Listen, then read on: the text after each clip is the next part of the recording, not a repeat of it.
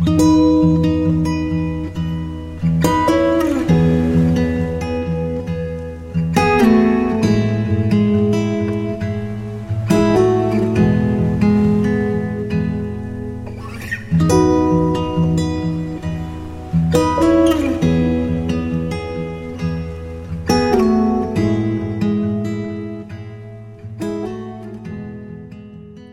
de nuevo y bienvenida, bienvenido a este podcast de Meditaciones con Julia.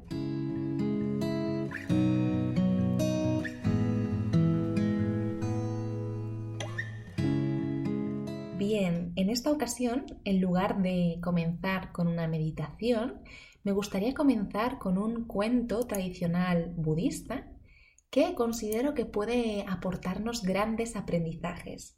A mí, desde luego, cuando lo escuché por primera vez, me fascinó. Así que déjame que te lo cuente y acompáñame por este cuento.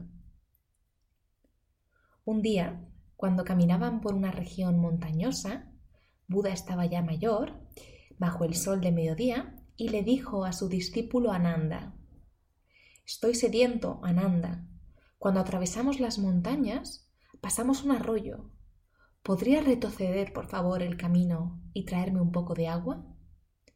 Ananda, deshaciendo el camino, llegó al arroyo, pero cuando llegó allí se dio cuenta de que unas carretas acababan de atravesarlo, embarrándolo todo. Las hojas muertas que antes yacían en el fondo ahora estaban flotando sobre el agua. Ya no era bebible y por supuesto no podía llevarse la Buda así que decidió regresar junto a Buda. Además, sabía que unas millas más allá del sitio donde Buda había parado, corría un gran río de agua cristalina. Pero Buda, que era muy estricto, le dijo, Vuelve otra vez, porque recuerdo que cuando pasamos esa agua era pura y, cristalina. Ananda protestó. Entiéndelo, entre que llegamos aquí, pasaron unas carretas por el riachuelo y el agua ya no es bebible. Lo sé, dijo Buda, pero ve y siéntate en la orilla, lleve el tiempo que lleve. Ve y siéntate, no te metas en la corriente, porque si te metes en ella, la ensuciarás de nuevo.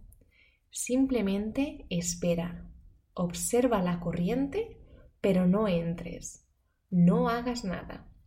Esas hojas muertas desaparecerán, el barro se asentará. Entonces llena mi cuenco y regresa. Ananda fue al riachuelo de nuevo, porque no podía desobedecer a Buda, y allí se sentó esperando. Y esperando vio que el barro y las hojas muertas poco a poco se iban asentando, muy despacio, pero iban dejando el agua clara y pura tal cual es su naturaleza. Llenó su cuenco y de regreso entendió lo que Buda trataba de decirle. Ananda, no te metas en el río, no sigas la corriente de tu mente, espera paciente en la orilla y simplemente observa. La naturaleza verdadera de tu mente es esa claridad cristalina ensuciada constantemente por pensamientos y emociones pasajeras. Bien, ¿qué te ha parecido este cuento? ¿A qué te recuerda? ¿De qué crees que habla? A mí personalmente me da la sensación de que, bueno, recuerda un poquito al tema del mindfulness, ¿no? Si no, si no te acuerdas, el mindfulness es esta práctica que consiste en la capacidad o el arte de vivir el instante presente sin juicio, es decir, con presencia, con aceptación y desde el no juicio, prestando atención plena. Por supuesto que los pensamientos aparecen. Cuando hacemos una práctica de mindfulness aparecen miles de pensamientos y es inevitable.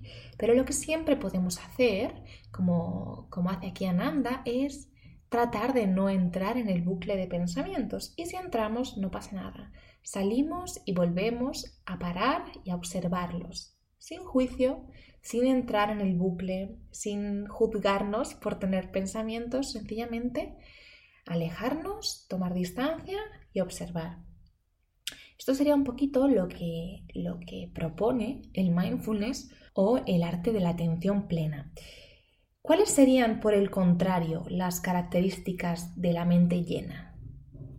Bien, pues una mente llena, lo que nos lleva, mente llena que sería mindful, sin el NES, lo que sería sería pues una mente que nos lleva a una tensión física constante.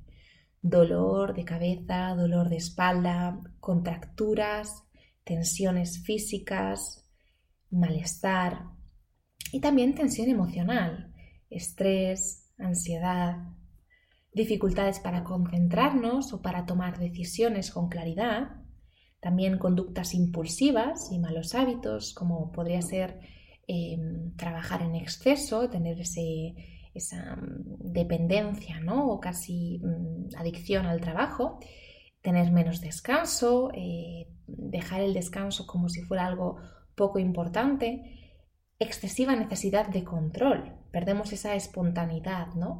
Esa necesidad de control no significa en absoluto que tengamos control. No lo tenemos. la necesidad de control significa que al no tener control sufrimos porque no lo tenemos, ¿no? Entonces nos volvemos un poco neuróticos buscando ese control que nunca llega. Esa incapacidad de disfrutar o anidonia, ¿no? Esas serían un poquito las características de una mente llena, de este mindful.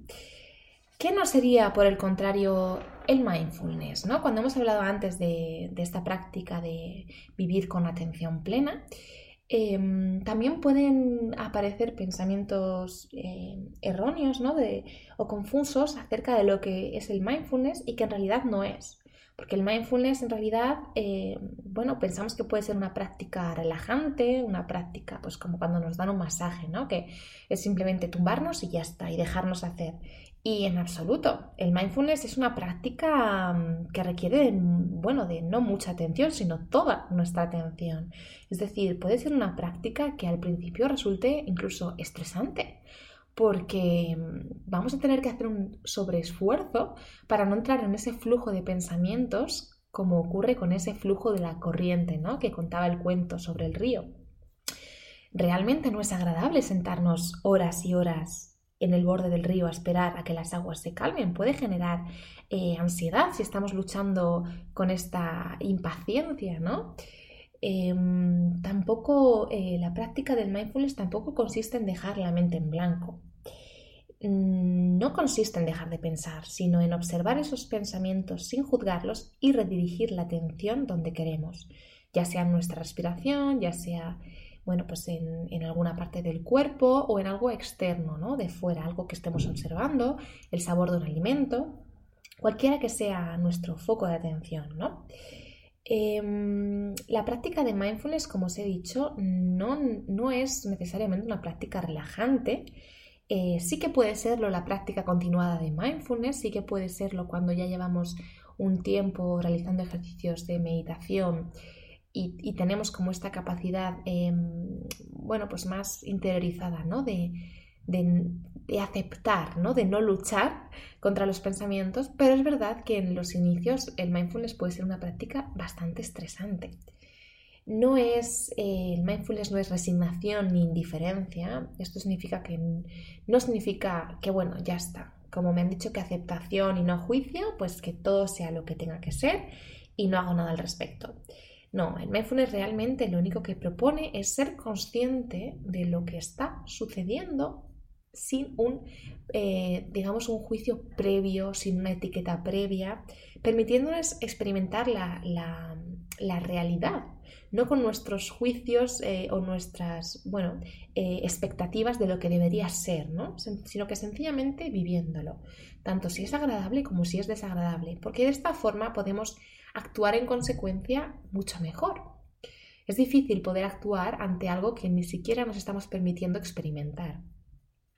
Por último, el mindfulness no es necesariamente una práctica espiritual, sí que está asociada bueno, pues a diferentes religiones, al hinduismo, al budismo, pero no hace falta eh, pertenecer a ninguna religión ni, ni tener tampoco una serie de creencias determinadas para poder practicar, ¿no? para poder hacer una práctica de mindfulness, para poder echar el freno, respirar, tomar conciencia de lo que está sucediendo justamente ahora.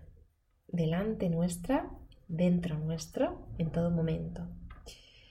Bien, dicho esto, em, con, esta, con este cuento budista me apetecía que pudiéramos experimentar un poquito en qué consiste esto, ¿no? De, de entender que el flujo de pensamientos va a estar igual que va a estar la corriente del río, no consiste en parar el río, ¿no? Sino que la idea con mindfulness es no entrar en esa corriente, no dejarnos llevar por los pensamientos de una forma descontrolada. Por supuesto que van a estar, ¿no? Pero tratar de no dejarnos consumir por esos pensamientos, por ese ego desmedido, ¿no? Entonces, bueno, yo te invito estos días, eh, estos días que pueden ser si me estás escuchando en directo, ¿no? Eh, quizás estás escuchándome eh, meses después o años después, pero si me estás escuchando en directo cuando sale este podcast, estamos viviendo días un poco de confusión, de vivir en el futuro, adelantándonos a los acontecimientos, con ansiedad, con tensión. Estamos viviendo mucho en el mindful, en la mente llena, y yo te invito a ir al mindfulness, a la mente completa, a la, a la, a la mente en el momento presente, ¿no? A la mente en la atención plena.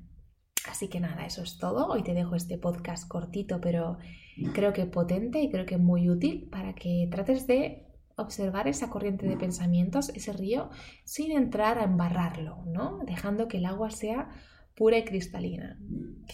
Bueno, muchísimas gracias por escucharme y nos vemos muy, muy, muy prontito, si tú quieres, en el próximo podcast. Un abrazo inmenso. Gracias.